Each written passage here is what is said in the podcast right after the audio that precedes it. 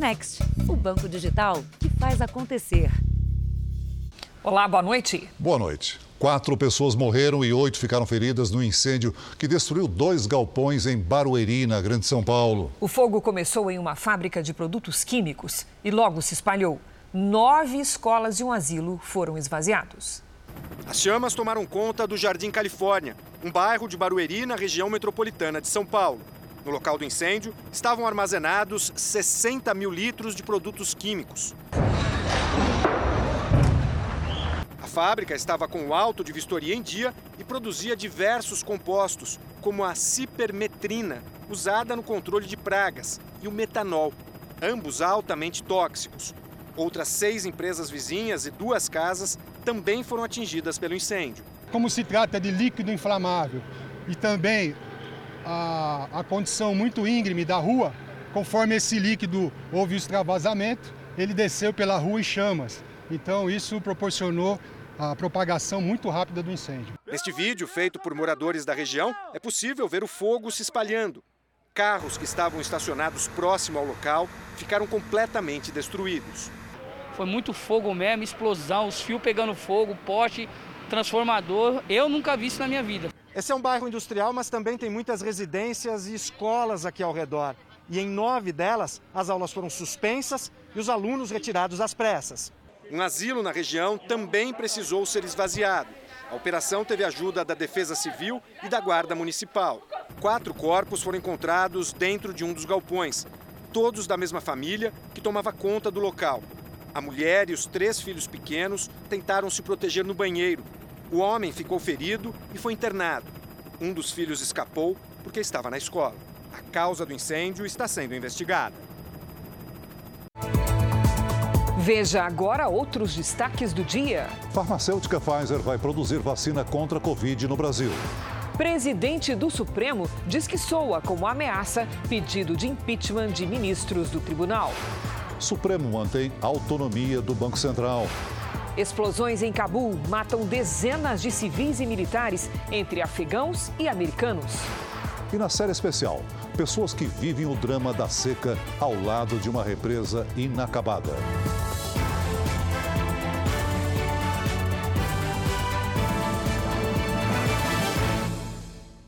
Oferecimento Next, o banco digital que faz acontecer.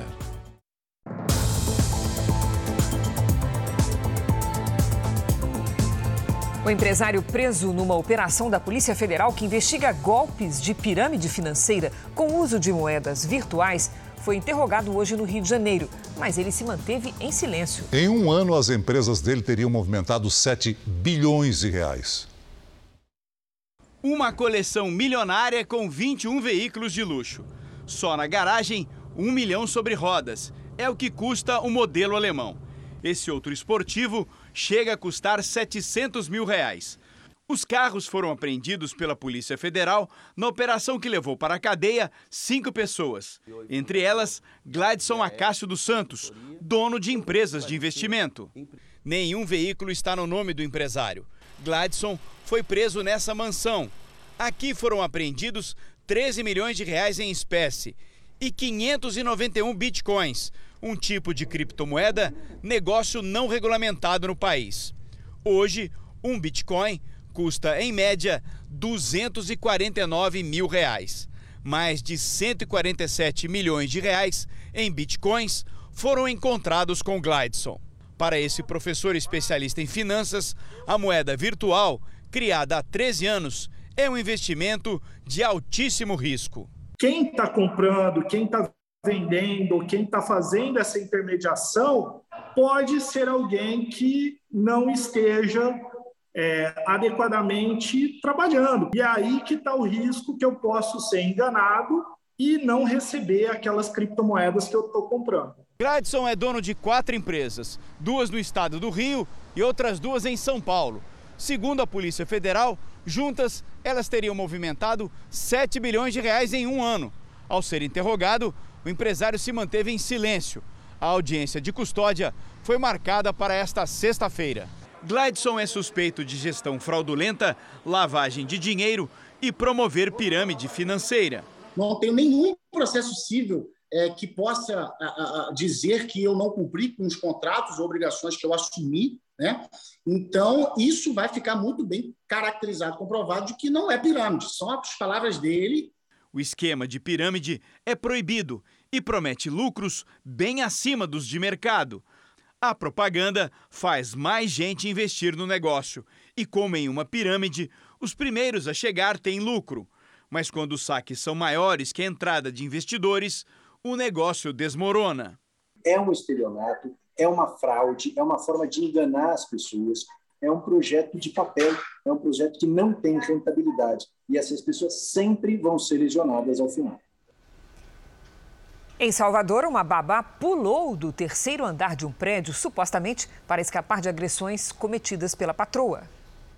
Com uma fratura no pé e um ferimento na cabeça, a babá chegou carregada na delegacia. Tava com medo, ela me trancou dentro do banheiro. Na hora eu só queria me salvar de alguma forma. Rayana Ribeiro da Silva, de 25 anos, pulou da janela do apartamento onde trabalhava no terceiro andar desse prédio, em Salvador. Ela afirma ter ficado trancada no banheiro um dia inteiro. Rayana é do interior da Bahia e soube da vaga de emprego pela internet. Dormiria no serviço e cuidaria de trigêmeas de dois anos de idade. Mas em uma semana de trabalho não se adaptou à rotina e pediu demissão. Segundo a babá, a patroa não aceitou o pedido e passou a agredi-la. Uma espancada por ela. O porteiro, alguém esteve lá me procurando. Ela disse que eu não estava lá. Antes de ser trancada no banheiro, a babá mandou áudios para a família. Chama a polícia, eu estou sendo agredida aqui.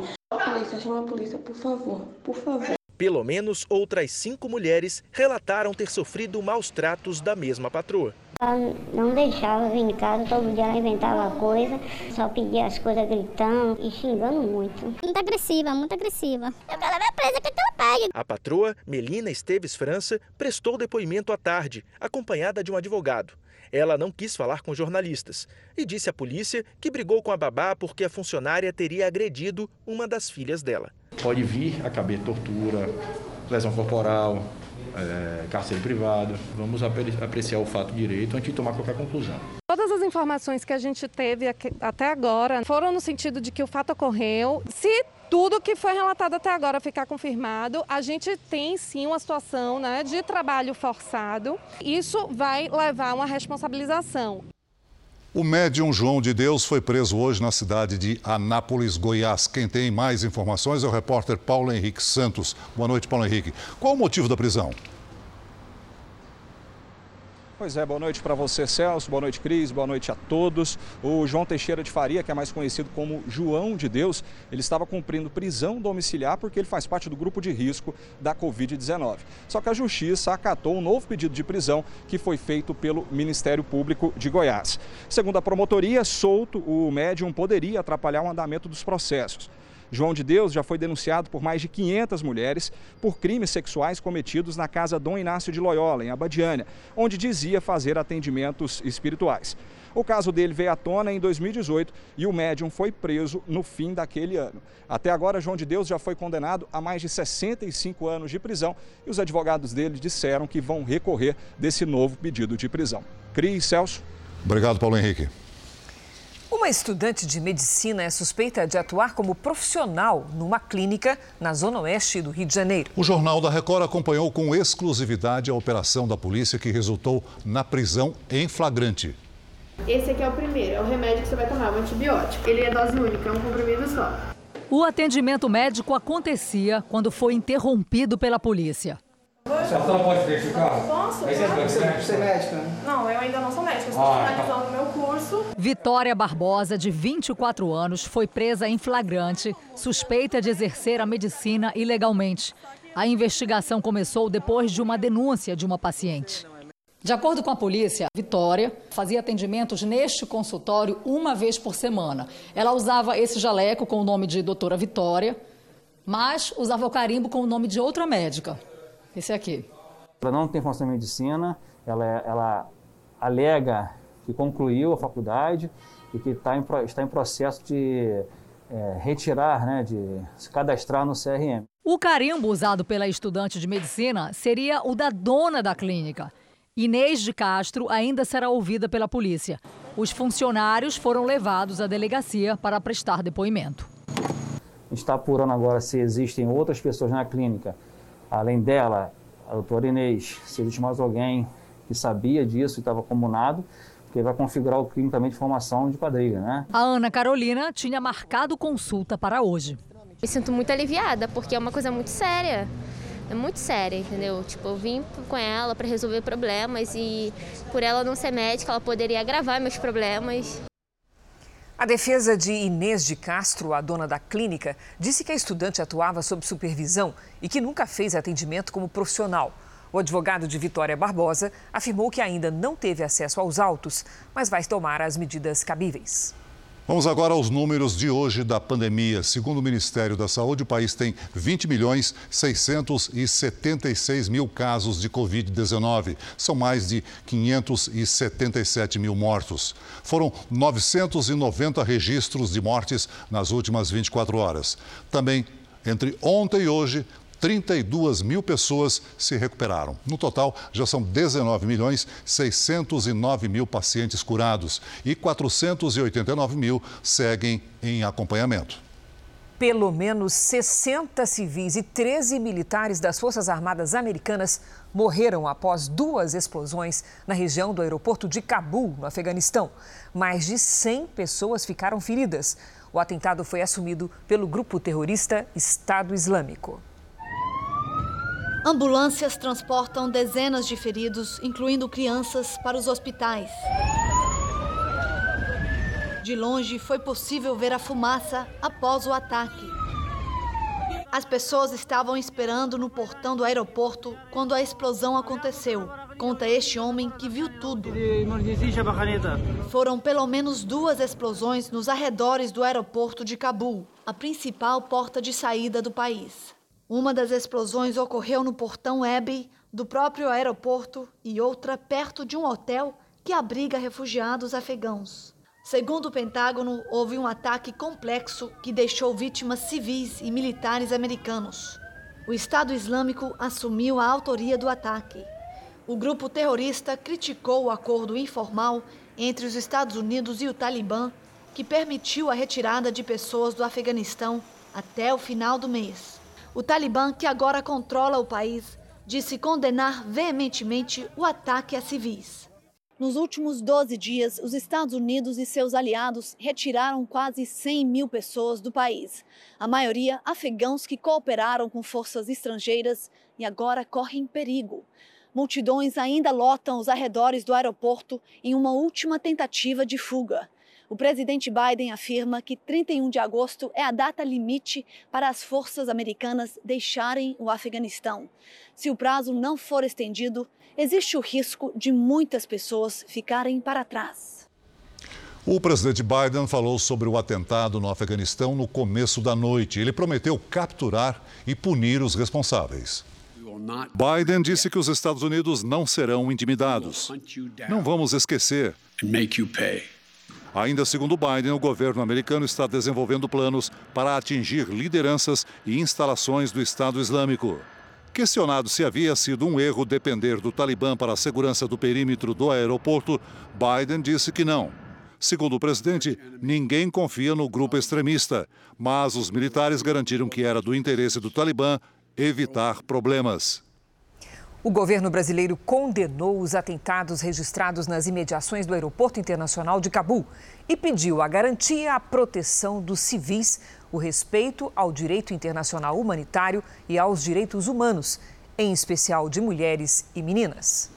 Veja a seguir: o presidente do Supremo diz que pedido de impeachment de ministros do tribunal soa como ameaça. E na série especial, o que seria a solução para a falta d'água se torna um amontoado de concreto e ferro em uma represa inacabada.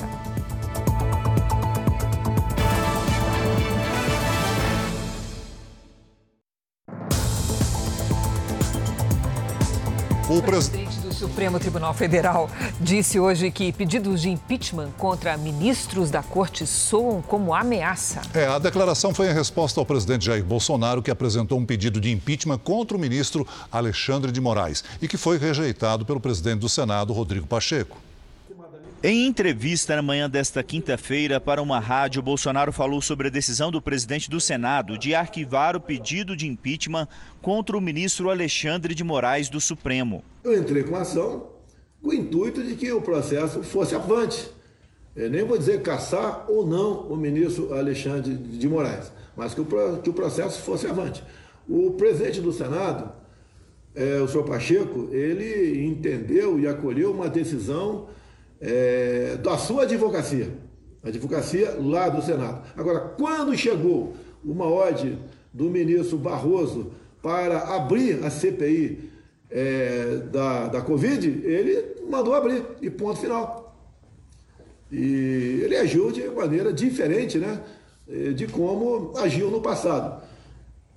E nós sabemos, vocês sabem, que nessa briga é, eu estou praticamente sozinho nela. Eu lamento a, a posição do senhor Rodrigo Pacheco no dia de ontem, mas nós continuaremos aqui no limite, né, dentro das quatro linhas, é, buscar garantir a liberdade para o nosso povo. Apesar da crítica de Bolsonaro, o presidente do Senado, Rodrigo Pacheco, evitou rivalizar com o presidente da República. Respeito toda e qualquer crítica do presidente Jair Bolsonaro em relação a essa decisão, é natural que tem, porque foi uma decisão que rejeitou um pedido do presidente. Não farei disso também um cavalo de batalha, porque é importante respeitar as posições divergentes, inclusive quando elas nos desagradam.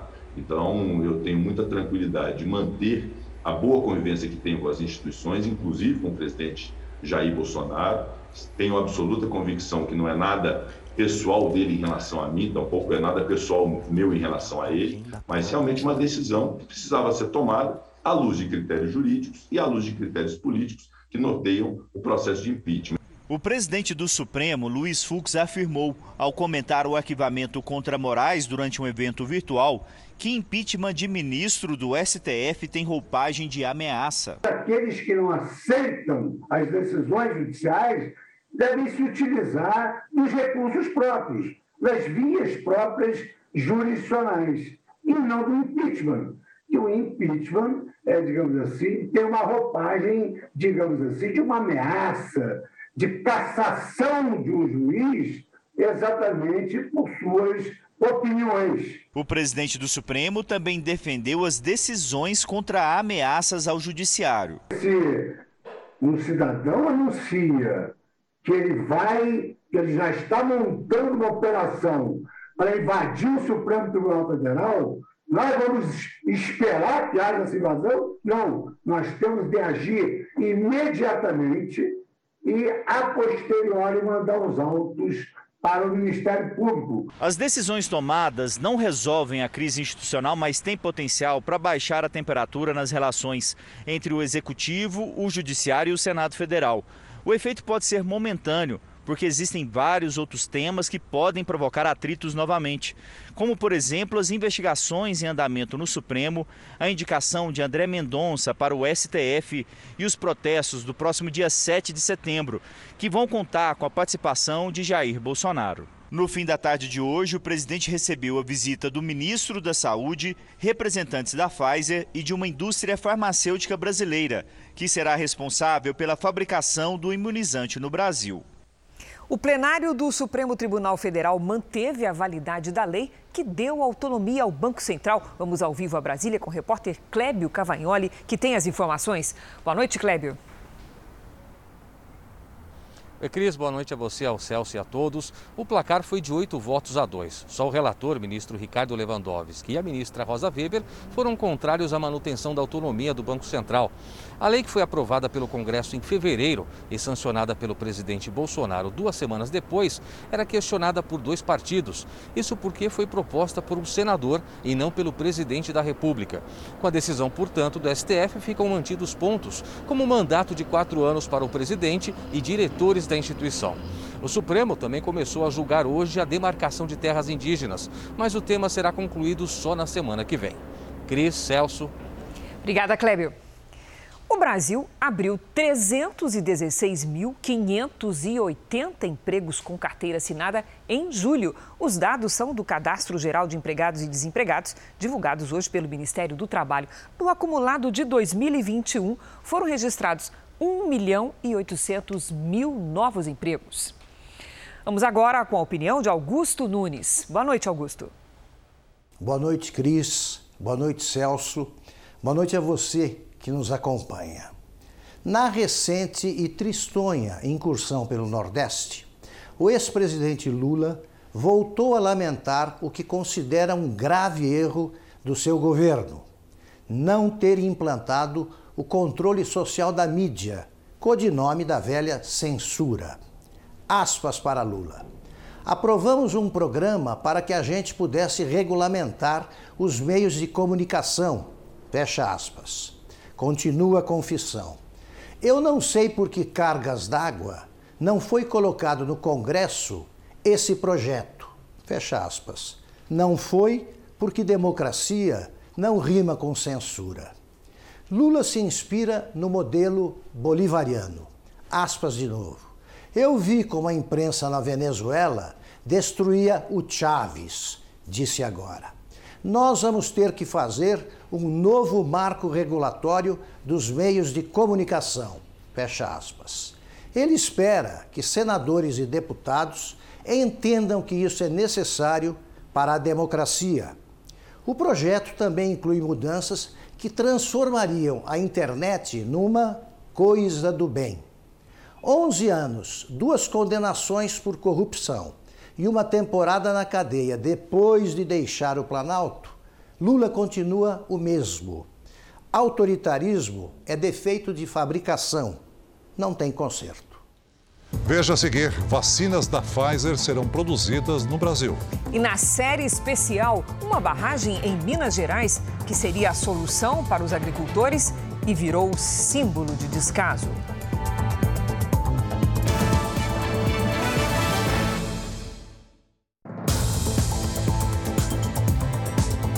Um estudo da Fundação Getúlio Vargas mostra que o número de pessoas em situação de pobreza aumentou mais de 4 pontos percentuais nos últimos dois anos. Isso quer dizer que em cada 10 brasileiros, três têm renda mensal inferior a 450 reais. Aos 56 anos de idade, a dona Simone vive o momento mais difícil da vida dela. Dói de ver as pessoas a gente precisar comprar as coisas e não ter condição de comprar, né? Pagar uma conta aí é, é, é cruel, né? E ultimamente eu não estou tendo paz, muita preocupação com as dívidas, vai cortar minha luz, vai cortar minha água. Foram mais de três décadas como funcionária da mesma empresa. O desemprego trouxe tons amargos. Dívidas que se acumulam, dificuldade para ajudar os filhos e até comprar o básico. Às vezes até a comida na, na, na mesa falta, né? Tô catando latinha para poder trazer, para poder comprar um pão, comprar um, uma carne.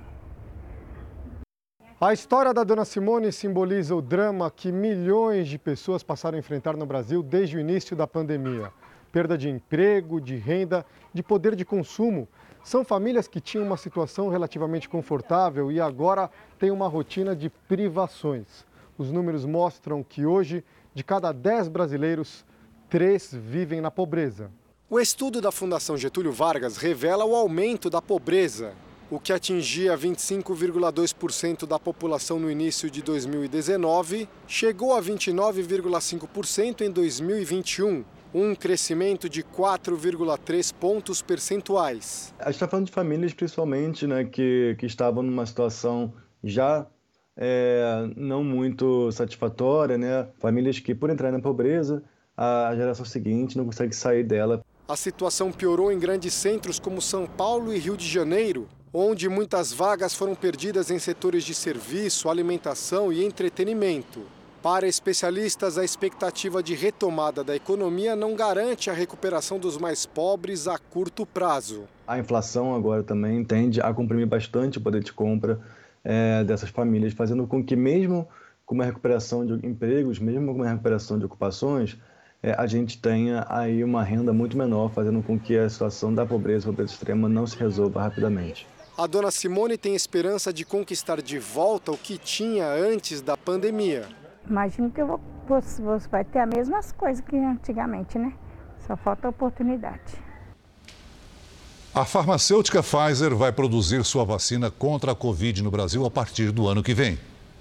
O anúncio da parceria foi durante uma coletiva no Ministério da Saúde. com as presenças dos principais executivos da Pfizer e da Eurofarma, e também do ministro-chefe da Casa Civil, Ciro Nogueira.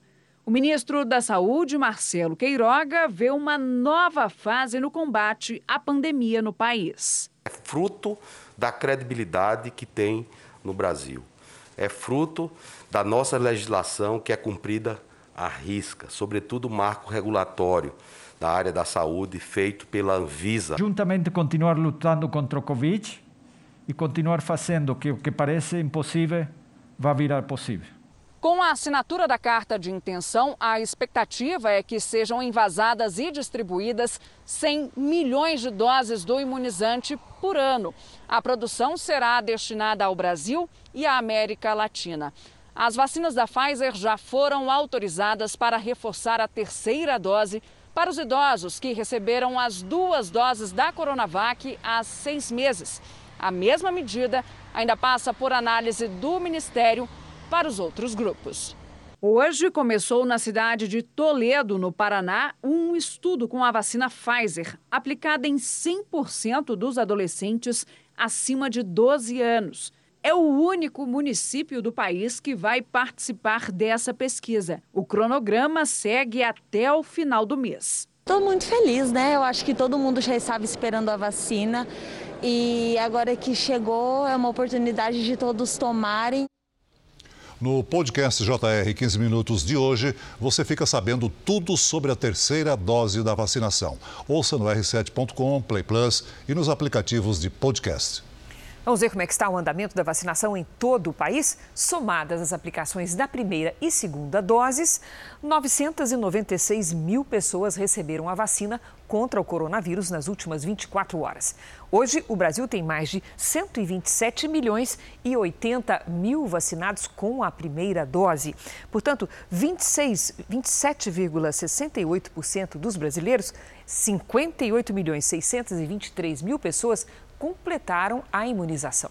O estado de Pernambuco imunizou mais de 5 milhões 305 mil pessoas com a primeira dose, o que representa mais de 55% da população. Santa Catarina vacinou mais de 63% de seus habitantes, ou seja, 4 milhões 610 mil pessoas. No Espírito Santo, mais de 60% da população está parcialmente imunizada. Isso corresponde a mais de 12 mil, 2 milhões 451 mil pessoas. Em Goiás, 3 milhões 959 mil goianos foram vacinados, 55,64% dos moradores, sempre com a primeira dose.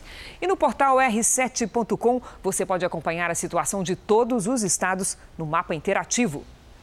A CPI da pandemia ouviu hoje o empresário Ricardo Santana, que passou de testemunha a investigado na comissão. Ricardo Santana foi transformado em investigado pouco tempo depois de começar a responder às perguntas dos senadores. O nome dele apareceu pela primeira vez na CPI quando o policial Luiz Paulo Dominguete, que dizia ter 400 milhões de doses de vacinas para negociar, foi até um restaurante oferecer os imunizantes ao então diretor de logística do Ministério da Saúde, Roberto Dias. Segundo Dominguete, Ricardo Santana teria presenciado Roberto Dias pedir propina de um dólar por dose de vacina vendida ao governo. Então, é, o senhor não lembra em que momento foi pedida, foi sugerida ou pedida, o, proposta, a, a propina pelo Roberto Dias? Senador, eu não presenciei nenhum pedido de vantagem indevida. O nome de Ricardo Santana também aparece em outra negociação de vacinas com o Ministério da Saúde, dessa vez da Covaxin. Ele viajou à Índia com dirigentes da Precisa Medicamentos, mas nega trabalhar para a empresa. Seria um lobista da Precisa junto ao Ministério da Saúde para a venda de vacinas e testes rápidos. A trajetória profissional de Ricardo Santana nos últimos dois anos chamou a atenção da CPI. Ele era secretário executivo da Anvisa, mas pediu demissão do cargo, onde ganhava cerca de 35 mil reais. Ele teria feito isso para trabalhar informalmente no Ministério da Saúde, sem remuneração, a convite do então diretor do Departamento de Logística, Roberto Dias. Eu deixei a Anvisa ah. por, por, vontade própria. Ah, por vontade própria. E aí, qual era a perspectiva sua de trabalhar? Onde o senhor iria trabalhar? Bom, eu vou deixar de ter um salário da Anvisa, eu, como é que eu vou viver daqui para frente? Vou fazer o que na vida? Aí o senhor vai para o Ministério da Saúde, correto? O senhor tinha salário no Ministério da Saúde? Não, senhora. Registros da portaria do Ministério da Saúde mostram que Ricardo Santana esteve 27 vezes nos últimos dois anos na diretoria de logística do Ministério.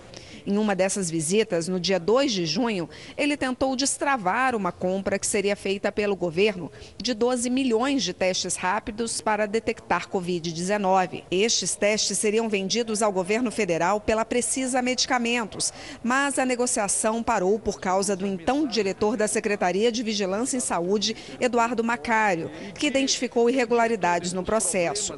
Até um senador teria sido acionado para tentar destravar o negócio mensagem de Ricardo Santana indicam que Roberto Dias conversou sobre testes com Eduardo Macário, que não queria fazer a compra dos testes da marca Abbott é, por razões técnicas, por terem sido apontados como de baixa é, eficácia é, pelos organismos, inclusive internacionais, que competiam fazer essas avaliações. Se a Precisa ganhasse a licitação, o contrato com o governo federal seria de um bilhão de reais de olho na venda bilionária e dois dias depois de ter ido ao departamento de logística, Ricardo Santana recebeu uma mensagem de Francisco Maximiano, dono da Precisa, e encaminhou a Roberto Dias. O e-mail era um passo a passo de como Roberto Dias deveria proceder para desqualificar as duas empresas que estavam melhor colocadas e fraudar a licitação dos testes rápidos para abrir espaço para a Precisa. O ministro da Economia, Paulo Guedes, foi hoje ao Senado e tentou se explicar sobre as declarações de ontem, que novamente repercutiram mal. As justificativas, porém, deixaram a situação ainda pior. Aos senadores da comissão que acompanha as ações do governo no combate à pandemia, Paulo Guedes disse que não vai faltar dinheiro para a vacina mas deu a entender que a compra dos imunizantes dependeria do parcelamento dos precatórios, defendido em uma proposta de emenda à Constituição enviada à Câmara. De acordo com o Instituto Fiscal Independente, a PEC burlaria o teto de gastos. Se entrar os precatórios, por exemplo, não há dinheiro para expandir as vacinas. Será que o, jovem lá do IFI sabe disso? Ele prefere pagar o precatório e ficar sem a vacina? Ontem à noite, em encontro com parlamentares na Câmara dos Deputados, o ministro minimizou a crise hídrica e o aumento da conta de energia. Se no ano passado, que era o caos, nós nos organizamos e atravessamos, por que nós vamos ter medo agora? Quer dizer, qual que é o problema agora? Que a energia vai ficar um pouco mais cara porque choveu menos. Hoje, Paulo Guedes precisou se justificar duas vezes, em um evento voltado ao mercado financeiro e também no Senado. Falei num contexto seguinte: olha, tem uma crise hídrica aí, faltou a chuva, e daí? E agora? É, é, é, eu, eu vou pedir, eu vou rezar para cair a chuva, mas e daí? Eu tenho que enfrentar a crise. Nós temos que enfrentar a crise de frente. Vamos ter que subir a bandeira, tira completamente do contexto tudo que a gente fala. Por isso que eu digo que tem uma antecipação da, da campanha política. Desde o início do governo Bolsonaro, Paulo Guedes tem enfrentado dificuldades em avançar com a agenda liberal. Os adversários estão na própria esplanada, com ministros buscando mais recursos e também na base aliada do governo no Congresso, que cobra mais investimentos sociais. E as declarações polêmicas de Guedes não têm ajudado a superar os obstáculos na tentativa de aprovação de medidas como a PEC dos precatórios e as mudanças no imposto de renda. O vice-presidente da Câmara se manifestou nas redes sociais, afirmando que não tem nenhum desapreço a Paulo Guedes, mas é impressionante a desconexão dele com a realidade do povo. Desemprego, fome, inflação, juros não o incomodam. O sonho do brasileiro era morar no discurso do ministro. A inflação, desemprego, câmbio nas alturas. A gestão do ministro Paulo Guedes, à frente do Ministério da Economia, é cada vez mais criticada pelos especialistas. Se o brasileiro tem menos dinheiro para pagar as contas no fim do mês, significa que o poder de compra diminuiu. O país vive hoje a maior crise hídrica dos últimos 91 anos, o que deixou a energia mais cara. O aumento afeta diretamente a economia. Na contramão dessa realidade, o ministro da Economia, Paulo Guedes, manifesta uma posição fora do comum para o cargo que ocupa no governo. A realidade é que o Brasil está uh, avançando, está tendo retorno seguro ao trabalho, o PIB está crescendo, as reformas estão andando. Não é de hoje que as declarações do ministro da Economia causam polêmica. No início de 2020, Paulo Guedes debochou do direito de empregadas domésticas de fazer viagens internacionais. Não tem negócio de câmbio a 1,80. Vou exportar menos, substituição de importações, turismo, todo mundo indo para Disneyland, empregado doméstico para Disneyland, uma festa danada. Mas peraí, peraí, peraí, vai passear ali em Foz do Iguaçu, vai passear ali no Nordeste, está cheio de praia bonita. O ministro se referia ao início da década passada, período em que o real tinha força diante do dólar e muitas famílias puderam ir pela primeira vez ao exterior.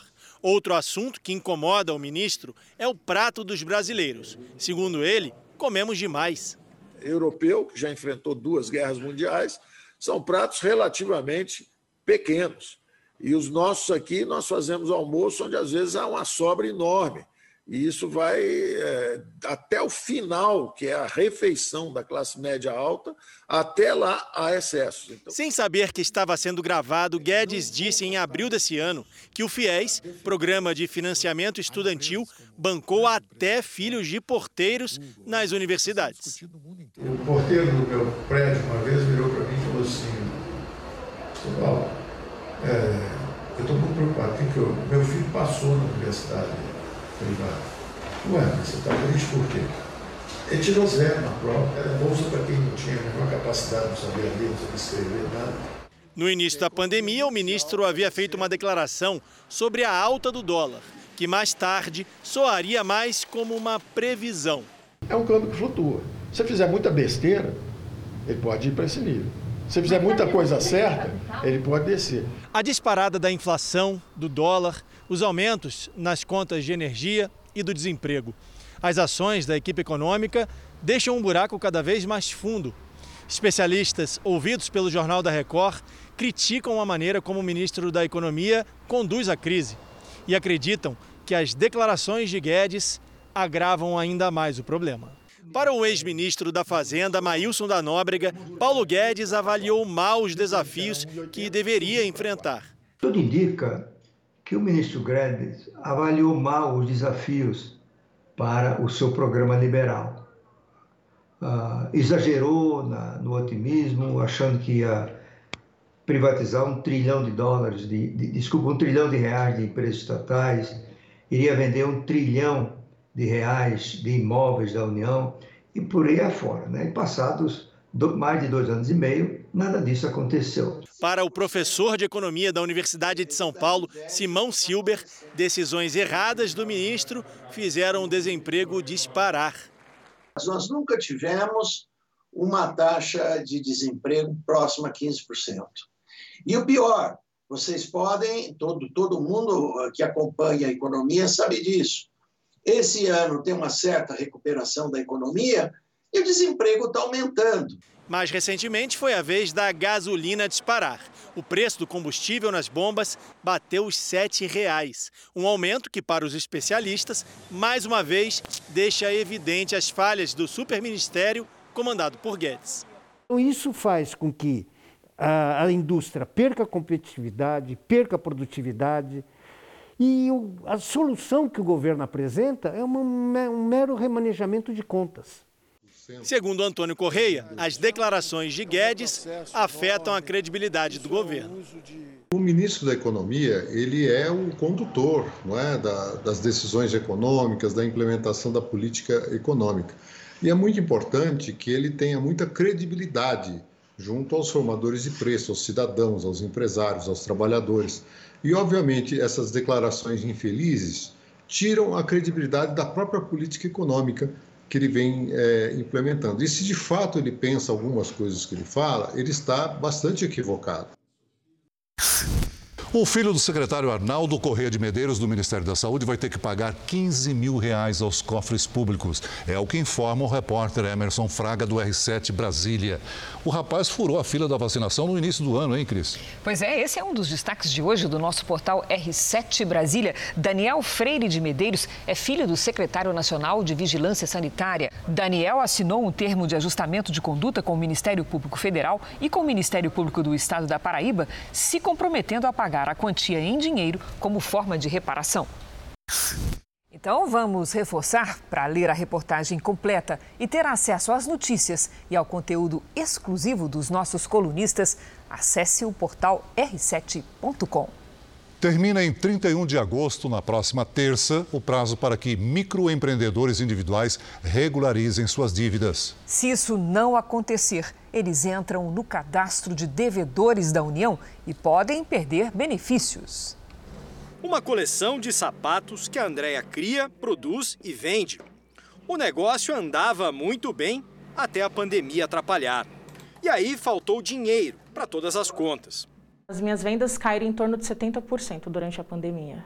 Acabei atrasando algumas parcelas né, do, do imposto. Quando eu recebi a notificação, fiquei surpresa. Fui procurar saber, né, abri o extrato lá e eu vi que tinha em torno de 10 parcelas em atraso. Uma situação que não aconteceu só com a Andrea. De todas as pessoas aqui no país que tocam sozinhas o próprio negócio, são microempreendedoras, um terço tem dívidas hoje com a Receita Federal. E se não acertarem a conta até o dia 31, quase 2 milhões de inadimplentes podem ser inscritos na dívida ativa da União, o que faria a vida deles, que já está complicada, ficar ainda mais difícil. Com a cobrança na justiça, o empreendedor é excluído do Simples Nacional, que unifica e reduz impostos. E tem benefícios do INSS suspensos, como o auxílio doença. O Sebrae recomenda que todo microempreendedor confirme se tem algum débito pendente acessando o portal do Simples Nacional. No próprio site é possível gerar a guia para quitar a dívida ou fazer um parcelamento em até 60 vezes. É interessante aderir a esse parcelamento, é, pagar a primeira parcela né, para que esse parcelamento seja aprovado e manter o pagamento em dia. E se lá no futuro né, uma, uma lei nova aprovar um refinanciamento com prazo mais longo, com desconto de multa e juros, é, é, será possível rescindir esse parcelamento feito agora. A Andréa parcelou a dívida e agora espera acertar o passo. Trabalhar mais, né, conseguir produzir mais, gerar mais renda e, e não, ficar devendo. e não ficar devendo e liquidar isso daí de vez. Depois de quase 50 dias sem chuva, cidades do Paraná e de Santa Catarina registraram boas pancadas hoje. Vamos conversar com a Lidiane Sayuri. Boa noite, Lid. Para onde é que vai essa chuva toda? Vamos lá, Cris. Boa noite para você, para o Celso, para você também aí do outro lado. Olha, nesta sexta-feira, a frente fria avança, provocando chuva no sudeste e centro-oeste. Essa chuva atinge apenas de forma parcial essas regiões. A capital federal, por exemplo, que não recebe chuva há 72 dias e registrou hoje o dia mais quente do ano com 31,6 graus, vai continuar seca. Mais cedo, um redemoinho de poeira se formou perto do Aeroporto Internacional de Brasília. Não causou estragos. Nesta sexta, tem alerta para ventanias e granizo em São Paulo e Mato Grosso do Sul. Podemos inclusive ter chuva negra, que é a mistura dos poluentes das queimadas com a água. Nesta quinta, um incêndio atingiu a vegetação às margens da rodovia Washington Luiz, em Duque de Caxias, na Baixada Fluminense. As chamas espalhadas pelo vento atingiram uma empresa de gás natural. Chove no litoral do Nordeste e também no norte do Brasil. Já no interior do Nordeste, tempo firme e seco. No Rio Grande do Sul, pode gear na fronteira com o Uruguai. Mínima de 2 e máxima de 15 graus. No Rio de Janeiro, 27 com pancadas de chuva à tarde. Em Cuiabá, faz 36 graus com chance de chuva. Em São Paulo, sexta-feira com muitas nuvens e chuva. Máxima de 21 graus, 12 graus a menos que hoje. No sábado e no domingo, domingo, máximas de 24 e de 23 graus. No Tempo Delivery, nós começamos com a participação do Carlos, da cidade de Nossa Senhora da Glória, Sergipe. Opa, vamos para lá. Carlos, nada de chuva. Os próximos dias serão ensolarados com algumas nuvens. Sexta e sábado com máxima de 32 graus. No domingo, um pouco mais quente, 33. O Valcimar compartilha com a gente as imagens do IP Florido, lá Ah. do Rio Branco, no Acre. Muito bem, que lindo ficou nosso telão, hein, Valcimar? Até o fim de semana, os dias serão nublados, com chuva a qualquer hora. Máxima de 29 nesta sexta. Participe também do Tempo Delivery pelas redes sociais. Mande a sua mensagem com a hashtag você no JR. Até amanhã, gente. Obrigada. Lidy. Obrigado.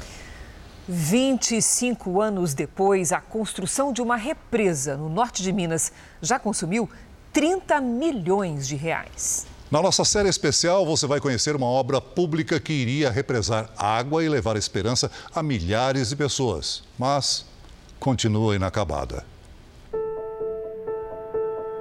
Uma placa enferrujada, desgastada pelo tempo.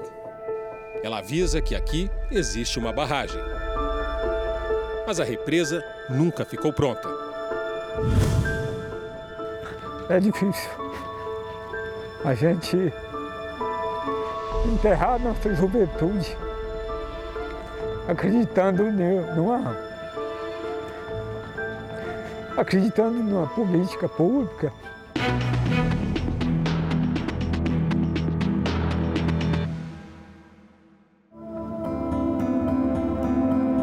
Numa enorme área do sertão, quase na divisa dos estados da Bahia com Minas Gerais, uma obra gigantesca. Ao lado de um rio, já quase sem água, uma montanha de cimento e ferro contrasta com a paisagem. Já se passaram quase 25 anos desde o início da construção da represa no município de Berizal. Quando foi projetada e erguida em 1997, o objetivo da barragem era regularizar a vazão do Rio Pardo e garantir o saneamento básico de milhares de pessoas. A barragem iria mudar a realidade histórica dessa região, acostumada a viver sob o sofrimento da seca. Mas mais de 24 anos se passaram e o que era um sonho acabou virando um pesadelo para toda a população, que apesar de tudo, ainda tem esperança de ver a água correndo por aqui.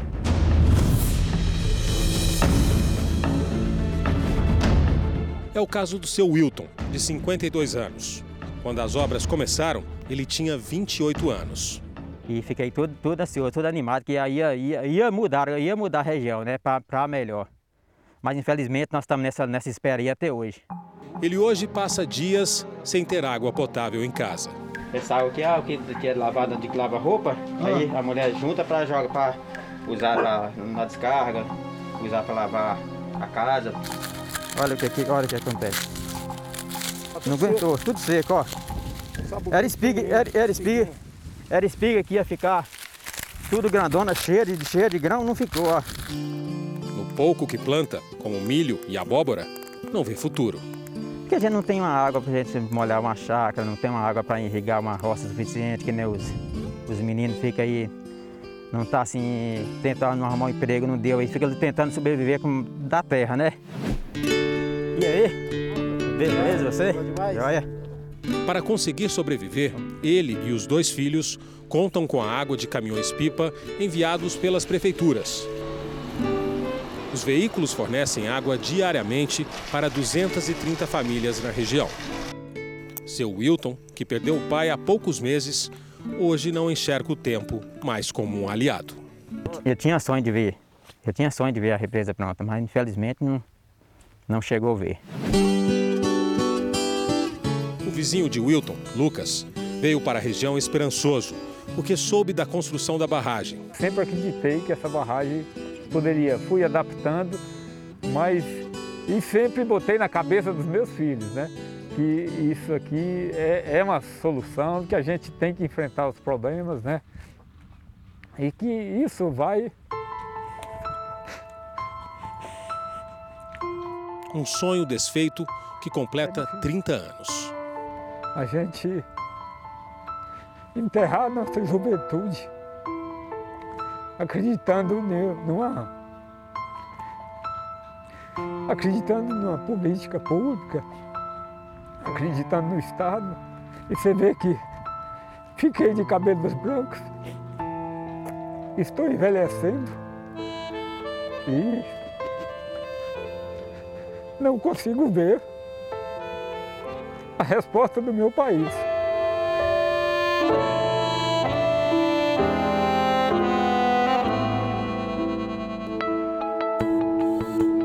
Apesar da tristeza, Lucas consegue lidar melhor com a seca.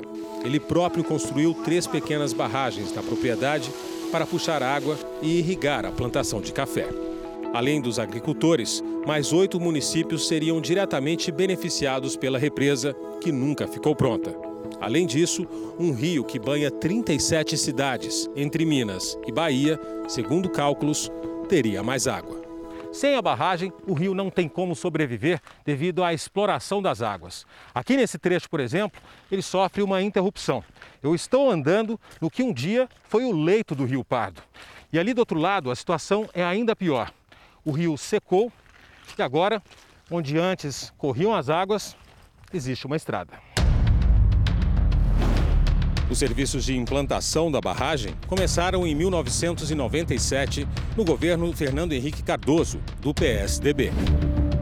Após idas e vindas, devido a questões financeiras e ambientais, a obra federal foi paralisada definitivamente em 2002, por determinação do Ministério Público. Na região, ainda vivem homens que trabalharam na barragem. Laércio lembra exatamente o dia e a hora em que a obra parou. Nós estávamos naquele vertedor lá em cima, dando acabamento nele. Aí chegou um helicóptero, ele parou bem aqui, ó. O helicóptero parou aqui, aí os chefes chegaram junto dele, conversaram e conversaram. Aí era o, o, o chefe nosso era Carlinhos, ele até de Janaúba. Quando o avião foi embora, aí ele, o helicóptero foi embora, ele chegou e falou lá, infelizmente a obra está parada. O Ministério Público aceitou um pedido feito pela Fundação Estadual do Meio Ambiente do Estado de Minas Gerais, que considerou insuficiente os estudos elaborados pelo Departamento Nacional de Obras contra as Secas, o DENOX.